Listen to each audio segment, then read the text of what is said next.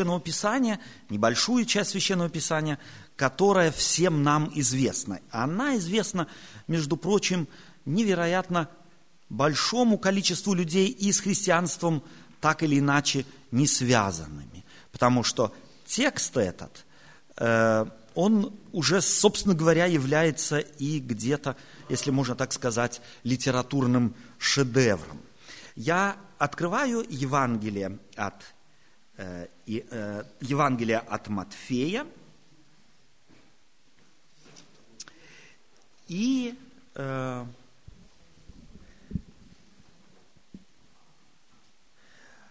читаю с 9 стиха в 6 главе. Евангелие от Матфея, 6 глава с 9 стиха. Иисус Христос, мы в прошлый раз так немного с вами рассматривали один из текстов Нагорной проповеди, и я хочу остаться верен себе и взять другой текст Нагорной проповеди, где Иисус Христос дает просто рекомендацию и говорит, молитесь же так, «Отче наш, сущий на небесах, да светится имя Твое, да придет царствие Твое, да будет воля Твоя и на земле, как на небе, хлеб наш насущный дай нам на сей день. И прости нам долги наши, как и мы прощаем должникам нашим, и не веди в, в нас в искушение, но избави нас от лукавого, ибо Твое есть царство, и сила, и слава во веки. Аминь. Самым, собственно говоря, непонятным, может быть, и неожиданным здесь является сравнение Бога с Отцом. Отче наш, сущий на небесах. Такое обращение к Богу было до пришествия Иисуса Христа на землю Израилю и людям не присуще. Боги для людей всегда жили вне их мира, а потому были недосягаемыми Иисус же Христос в молитве «Отче наш» приближает Бога к людям. Если хотите, поселяет его в семье людской. Он говорит о нем как об Отце. И здесь, может быть, стоит спросить себя, что для тебя или что ты соединяешь в твоей голове, в твоих чувствах, в твоем сердце со словом «отец». Мы знаем, что образы отцов меняются. Каковы, посмотрим, давайте на современных отцов. Каковы современные отцы? Современные отцы, это, собственно говоря, я взял цитату из газеты, э, статьи, э, газетной статьи, в которой описывают, что современные отцы в восторге от их детей. Они с удовольствием варят, меняют, варят каши, меняют пеленки, стоя рядом с площадкой, где играют их дети, с удовольствием и знанием дела говорят о детских болезнях, появлении зубов и всегда имеют при себе запас, запасной, э, запасную соску. Современные отцы уже, или дети, одетые современными отцами, приведенные в детский сад, уже не одеты в разные носочки. Современный отец такой нюанс уже замечает – если отцы 60-х и 50-х годов одевали своих детей, то колготки могли быть вывернуты наизнанку. И на одной ноге мог быть розовый носок, а на другой синий. Это, современные, это современных отцов не характеризует. И о современных отцах говорится дальше в этой статье. Они мучаются угрызени, угрызениями совести, если вынуждены прийти позже, в то время как дети их уже вынуждены были лечь и уснуть без того, чтобы услышать на сон грядущий рассказ своего отца. Это отцы 21 века. Об отцах – 18 столетия говорили, что это были собственно говоря, говоря отцы-патриархи. Им подчинялось все. И они старались подчинить себе все. Отцы 19 столетия – это отцы-трудяги, отцы рабочие, где, собственно говоря, э, для которых их дом был для них чужой планетой. Об отцах середины 20-х, 20 века говорят, что это кормильцы, то есть это были гордые люди, которые говорили, я создал свою семью, я обеспечил свою семью. А отец конца 20-го столетия – это отец, борющийся за свои права отца. Увидеть ребенка, если они разошлись, э, иметь право воспитывать ребенка и без матери и так далее и тому подобное. И отец 21 века, я только что вам его обрисовал. Мы видим, что образы отцы, картины отцов меняются. Образы отцов непостоянны. В прошлом году на экраны э, вышел фильм о королевских пингвинах. Кто видел этот фильм? Совершенно потрясающий фильм о пингвинах в арктическом, так сказать, на арктическом полюсе, э, э, антарктическом полюсе, где показывают жизнь пингвинов, в частности, отцов. Показывать начинает их с того момента, как заводится семья, встречается мужской ворода пингвин и женского. И они, так сказать, ожидают до тех пор, находятся вместе, пока мать снесла яйцо. Как только пингвин, отец, увидел яйцо, он начинает петь. И мать через немного присоединяется к этому пению. Они в течение часа вместе гармонично поют. А потом отец берет яйцо и отправляет его в специальную, так сказать, углубление на лапах. И мать уходит на целых два-три месяца для того, чтобы, так сказать, питаться в, э, в океане. А отцы, сгрудившись, как раз это приходится где-то на декабрь, январь, февраль месяц, вынашивают своих детей – А потом, непосредственно перед появлением на свет потомства, появляется мать на горизонте, и они радуются появившемуся детенышу. Меняются ролями, и теперь мама опекает детеныша, а отец отправляется для того, чтобы поесть и пропитать детеныша появившегося. И этот образ отца из так называемых фильмах и животных тоже несколько, если хотите, влияет не только на наше представление об отце, но даже влияет и на политику.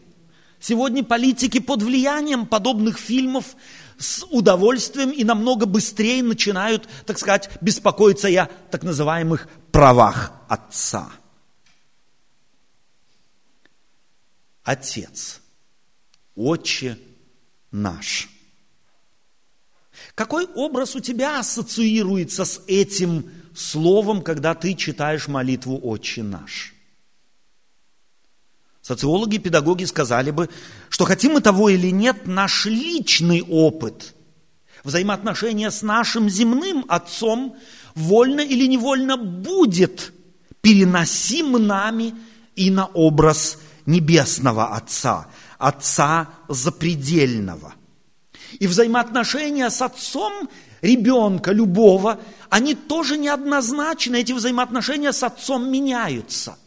Для маленького ребенка, который только, только начинает осознавать функции отца, функции семьи, свои защищенности в семье, для него отец всемогущий. Он все может, ему все под силу. Но ребенок-отрок уже начинает вступать в конфликт со своим отцом и, достигнув конца пубертального возраста, будет почти неизбежно обнаруживать и во всяком случае оценивать поступки отца как недопустимые. То есть на самом деле это конфликт, почти не заканчивающийся до тех пор, пока выросший ребенок сам не становится отцом, и отец теряет над ним власть. Или, может быть, еще больше нуждается в его помощи. Так и наш опыт во взаимоотношениях с нашими земными отцами неоднозначен и постоянно подвержен изменению. А каковы образы Бога в Библии? Похож Бог на пингвина из фильма о королевских пингвинах? Хотя Иисус как-то сказал, сколько раз я хотел собрать вас, как птица собирает птенцов своих под крылья свои, а вы не захотели. Образ птицы, образ клушки, это, собственно говоря, образ, придуманный не кинематографом 21 века, а данный Иисусом Христом в Его, если хотите, разочарованном возгласе. Сколько раз я хотел собрать вас, как птица собирает птенцов своих под крылья свои, но вы не захотели. К этому «но вы не захотели» мы еще вернемся. Итак, каков же образ Отца в Библии? Небесного Отца, Бога. Иисус неоднократно, обращаясь в молитве, это записано в Евангелиях, в молитве к Отцу Небесному обращался словом «Абба», что должно бы, если мы перевели бы это слово в дословный русский современный язык, звучало бы как «папочка». Это должно бы уже, я знаю, что это если режет слух многим современникам, где мы, собственно говоря, к подобному обращению к отцам привыкли – но в патриархальном обществе это резало слух еще радикальней. Иисус Христос, обращаясь в молитве, в ритуальном обращении к Небесному Отцу, называл его Абба, папочка. Можно себе представить, какие ассоциации это вызывало или как это резало слух слушавшим его. Иисус менял образ – представления людей о Небесном Отце. Бог в Ветхом Завете известен был людям как судья, как вождь, как царь. В конце концов, он был известен им как им, как генерал, завоевывающий или защищающий свободу своего народа. Он был, но не был он известен им как отец, как папочка, как опекающий их и с душой относящийся к их нуждам. Отче наш. Уже сам этот оборот в двух Евангелиях, в Евангелии от Матфея и в Евангелии от Луки обставляется разными притчами. Интересно, что в Евангелии от Матфея мы не, мы не находим никакого объяснения. Мы, Иисус Христос рекомендует и говорит, молитесь же так, Отче наш, сущий на небесах. В Евангелии же от Луки, непосредственно после Отче наш, Лука помещает несколько притч. 11 глава Евангелия от Иоанна – и интересно, что он вначале обращается к образу друга, просящего у, приходящего к другу и просящего у него хлеб в полночь. Потом он оставляет образ друга, переходит к образу отца и спрашивает, какой из вас отец, если сын попросит у него хлеба, подаст ему камень, или если попросит э, яйца подаст ему змею, или если попросит, то есть попросит яйца, подаст ему скорпиона, или если попросит рыбы, подаст ему змею вместо рыбы, обращаясь к образу отца. И тут же его оставляет и опять обращается к образу друга. То есть понятно, что вот это выражение «Отче наш», Абба для людей того времени, когда Иисус Христос произнес эту, э, эту молитву, и когда Он предложил людям молиться так, представив Бога Отцом, не очень был им понятен. И потому евангелисты пытались этот образ донести до людей. Лука делает это наилучшим образом. Он хочет сказать, если ты не можешь с этим представлением о том, что Бог на небе как Отец, справиться, если для тебя это трудно, если твой опыт твоих взаимоотношений с твоим Отцом настолько передернут и искажен, то, пожалуйста, забудь его. Это, если хотите, подстрочная весть людям, читающим молитву «Отче наш». И обратись к образу друга –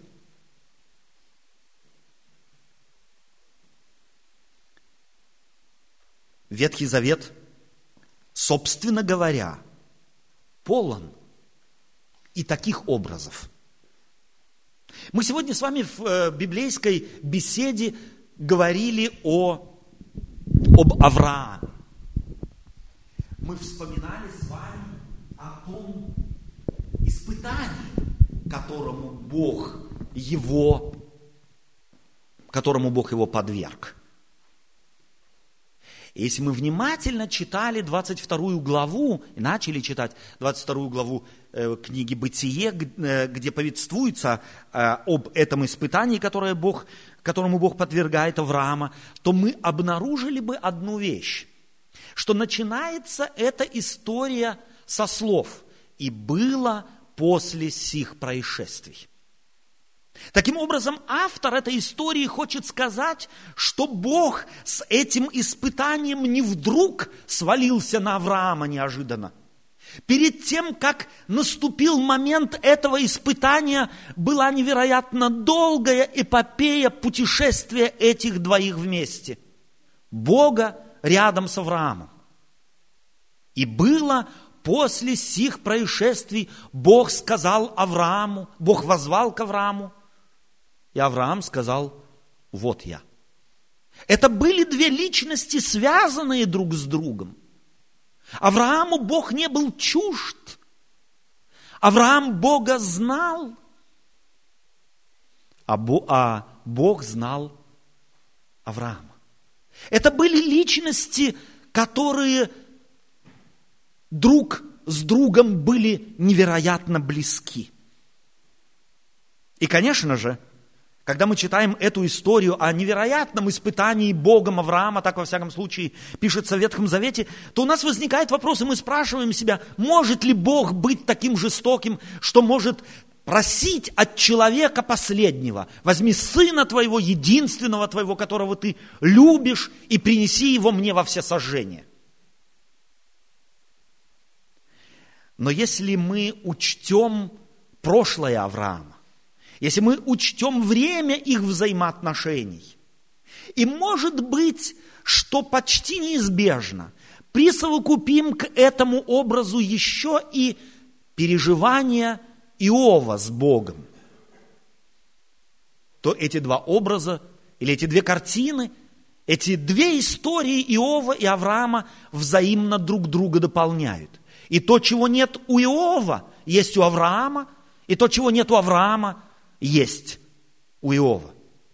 Так испытанию Иова, так хочет библейский автор, так хотел Бог, предшествует разговор Бога с сатаной, который говорит, что он обошел весь мир. И когда он Богу это докладывает, то Бог его спрашивает, а видел ли ты Иова? Заметил ли ты одного человека? И я почти вижу другой образ, образ современного отца, пошедшего со своим сыном на какое-нибудь спортивное соревнование. Стоящего, может быть, у забора и смотрящего, как его сын играет в футбол с другой противоположной командой. И вдруг ему удалось забить гол – и отец говорит рядом стоящим, это мой. Вы заметили? Это мой.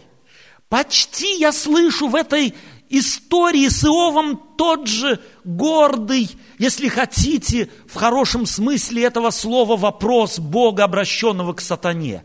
А ты этого видел? Ты видел, какие голы он забивает злу?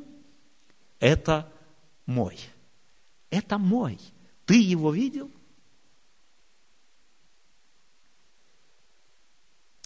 Отче наш, сущий на небесах. Этот Отец, хотел сказать Иисус Христос, Он не спрятался за облаками. Это не существо, которое тебя и меня не знает. Это существо заинтересовано твоей жизнью. Это существо, которое идет рядом с тобой. Ты себя никогда не спрашивал? Если Бог так смотрит на тебя, как смотрел на Авраама, как смотрел на Иова, смотрит на тебя, какими глазами Он смотрит на тебя? Что Он говорит о тебе? Наполняется ли его отцовское сердце гордостью, когда он, может быть, говорит ангелам, посмотри, это мой сын, это мой, мой сын. Отче наш. Отец – образ отца. Функции отца всегда связаны с функцией детей. И фраза «Отче наш» по отношению к Богу подразумевает еще и одну важную вещь. Твою и мою готовность быть детем, быть ребенком. И потому не зря Иисус Христос, однажды поставив между людьми дитя, обратился и сказал им, если не будете как дети, не войдете в Царство Небесное. И подразумевал он совершенно определенную вещь, которая присуща только детям. Умение доверять. Умение и желание быть рядом с Отцом – и гордость, наполняющая дитя во взгляде на своего отца тем, что именно это мой отец. Если не будете как дети. Я здесь вспоминаю игру, которую, собственно говоря, в которую играл с удовольствием с моими детьми, когда еще с ними можно было в игры играть. Так, до трех, четырех, пяти лет. Рот открой, глаза закрой. И ребенок с удовольствием это делал.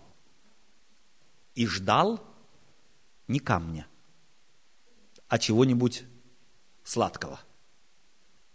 И даже если я уже приходил, то и забывал этот ритуал, то мне напоминалось, папа, а когда ты мне скажешь, э, рот открой, глаза закрой. Быть ребенком подразумевает, я могу отдаться. Я могу закрыть глаза и позволить Отцу меня вести, который этого ищет и этого хочет. Отче наш. Как часто ты молишься так? А если ты так молишься – с чем ассоциируются твои фразы? Просто религиозная фраза, потому что так написано в Библии? Или это на самом деле отражает твои взаимоотношения с этим существом там на небе, вызвавшим тебя к жизни? Мой Отец, Отче наш. И если твой опыт – твоих взаимоотношений с твоим отцом не лучшие. Если они вызывают искаженные, больные, может быть, пробуждают чувства в тебе, забудь об этом образе, потому что Библия предлагает еще и другой образ друга.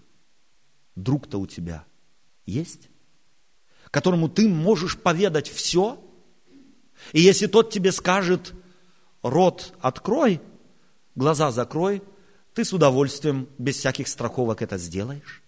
Такой друг у тебя есть? Если у тебя есть такая личность в мире, то Библия хочет сказать, таков Отец. Если ты ему доверяешься, если ты ему отдашься, то он не использует в суе твое доверие. Он не положит тебе в рот камень. Отче наш, сущий на небесах. Этот образ я хотел бы дать тебе, нам с вами, взять с собой в эту грядущую неделю. Всякий раз, когда ты будешь молиться, всякий раз, когда ты будешь обращаться к Богу на небесах, то попробуй вспомнить о том, что Иисус Христос представил его в образе любвеобильного Отца. Отец, который ищет благо своим детям. И как бы ни менялись образы отцов в мире, как бы ни менялись твои опыты с твоим отцом, с твоим отцом в прошлом, образ этого отца неизменен. Его характер постоянен. Он описывается одним словом – любовь. И я хотел бы, чтобы ты всегда помнил и этого желал бы, чтобы когда Иисус Христос придет во второй раз, когда Он положит конец миру страданий, боли и переживаний, чтобы Он мог сказать с гордостью, это мой сын, это моя дочь. Ты, вы их видели? Я с удовольствием хочу вас познакомить с ними. Я хотел бы, чтобы Бог, глядя на твою жизнь уже сегодня, исполнялся бы радостью, если хотите, в положительном смысле этого слова, гордостью, которой наполняется сердце каждого родителя, наблюдающего успешную жизнь своих детей. Отче наш.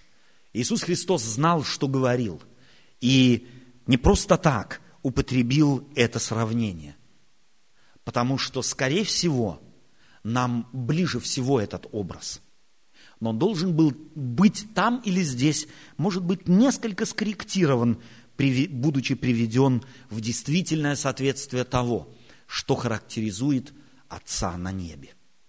Он вечен, Он добр, Его характер – любовь, и Он знает тебя, где ты, что ты из себя представляешь какими нуждами ты мучаешься, и ему не безразлично, как ты живешь.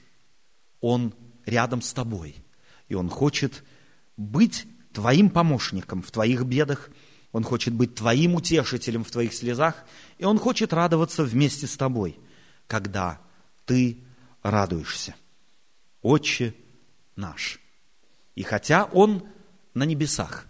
Он одновременно здесь, рядом с тобой. Аминь.